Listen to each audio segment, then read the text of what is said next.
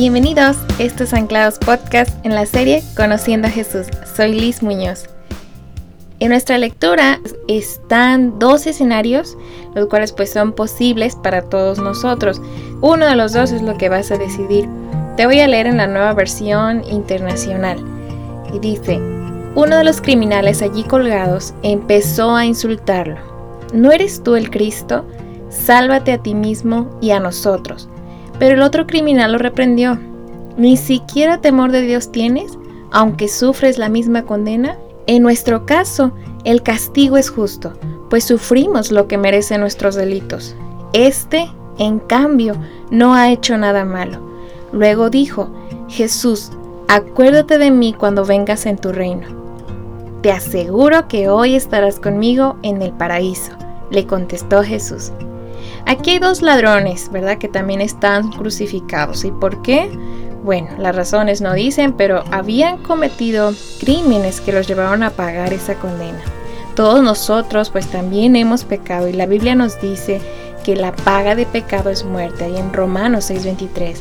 Pero te fijas que uno de los criminales lo reconoce cuando dice, nuestro castigo es justo, pues sufrimos lo que merecen nuestros delitos. Pero cada criminal tomó diferente decisión. En otros evangelios nos dice que los dos ladrones le insultaban también, pero fíjate que entonces al final uno de ellos cambió de parecer, reconoció, ¿verdad? Así con sus palabras expresa eh, su reconocimiento que Jesús era diferente a ellos, ¿verdad? Que él no merecía el castigo y que estaba tomando un castigo pues inmerecido. Este, en cambio, no ha hecho nada malo, fue lo que dijo este criminal. Habló del temor de Dios, sabiendo que lo que decimos, lo que hacemos, realmente tiene relevancia ante Dios. Y este criminal en sus últimos momentos le hace una petición a Jesús. Acuérdate de mí cuando vengas a tu reino. ¿Y cuál fue la respuesta de Jesús? Con su respuesta pues nos demuestra que miró más allá de las palabras y vio la sinceridad de su corazón, su arrepentimiento. Todo su pasado fue perdonado, sus malas acciones borradas y le aseguró que gozaría del paraíso con él. Hay quienes creen que Dios nomás está mirando en que fallamos para condenarnos y castigarnos y bueno, lo ven solamente como un juez. Pero mira esta respuesta de Jesús. En verdad que Dios quiere que todos los hombres sean salvos y que vengan al conocimiento de la verdad. Ahí en 1 Timoteo 2.4, ¿verdad? Nos dice que vengan al conocimiento de la verdad. Qué importante es conocer la verdad. ¿Por qué? Porque hemos conocido muchas mentiras, creían esas mentiras, viviendo en mentira. Pero Jesús es la verdad y cuando conozcas esa verdad serás verdaderamente libre. Fíjate que unos ah, versículos antes, Jesús está orando, Padre, perdónalos porque no saben lo que hacen. No sabíamos realmente nosotros las consecuencias terribles que íbamos a tener por esas malas acciones que hicimos en el pasado o que estamos haciendo. No sabíamos todo el daño que causaríamos a otros quizás con nuestras malas palabras o esas malas acciones hacia los demás. Charles Spurgeon decía, sabíamos que lo estábamos haciendo mal, pero no sabíamos todo el mal que estábamos haciendo. Platicaba con alguien estos días recordando, ¿verdad? Esas malas decisiones que llegamos a tomar en la adolescencia, como actuamos imprudentemente muchas veces, no midiendo los riesgos o el peligro, pensando que no tenía, mm, no tenía nada de malo hacer o decir aquello, que incluso nos enojábamos, ¿verdad? Con nuestros padres o maestros y decíamos, no nos entienden, o son muy exagerados, son, son muy sobreprotectores, qué sé yo. Pero lamentablemente muchos ahora cargan, ¿verdad?, con las consecuencias de esas malas decisiones. Si eres adolescente, te entiendo. La presión de tus compañeros de la escuela, esa necesidad de encajar, de sentirte parte del grupo, es grande.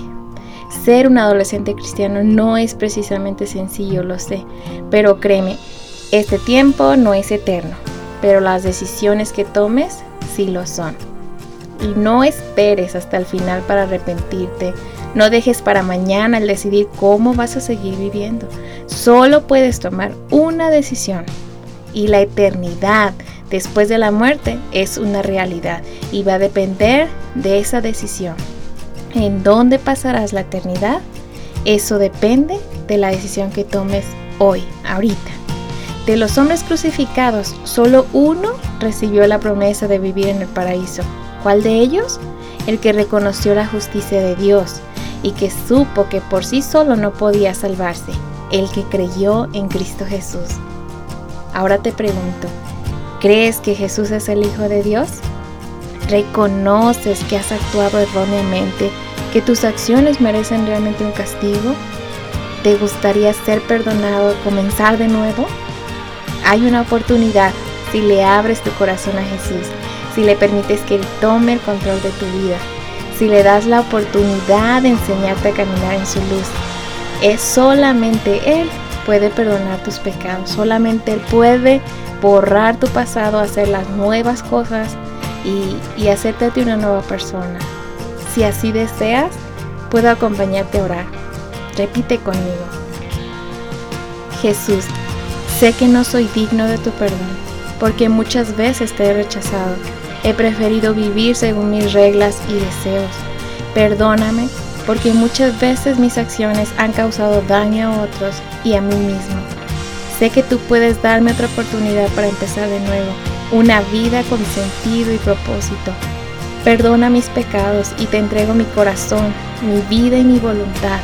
Enséñame a vivir como a ti te agrada. Gracias por morir en la cruz por mí y perdonarme. En el nombre de Jesús. Amén. Esta es la mejor decisión que has tomado en todo lo que llevas viviendo.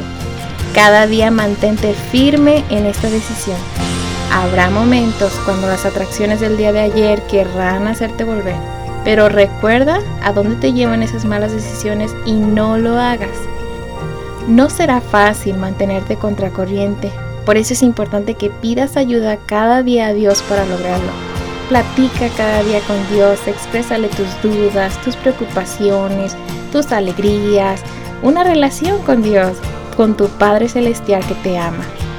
Lee tu Biblia, porque ella te enseñará lo que a Dios le agrada y te va a traer paz y bendición. Busca una iglesia cristiana también, donde se predique la palabra de Dios y te enseñen a conocer más de Jesús. Rodéate de amigos que compartan tu fe, porque ellos van en ese mismo camino que tú y podrán animarte, orar por ti cuando atraveses días difíciles. Ánimo, así como le dijo Jesús a este hombre, Jesús te asegura que si tomaste esta decisión y vives cada día firme a esta convicción, entonces estarás con Él en el paraíso. Tu nombre será inscrito en el libro de la vida. Tu lugar estará reservado en el cielo. Bienvenido a la familia de Dios. Si vives en la ciudad de Guadalajara y te gustaría conocer más de Jesús, puedes acompañarnos. Recuerda, estamos en Centro de Fe ubicados en el centro histórico de Guadalajara, es la calle Angulo 126. Puedes enviarnos un mensaje en nuestras redes sociales y te contactamos. No estás solo, sigue adelante, estamos orando por ti. Te esperamos.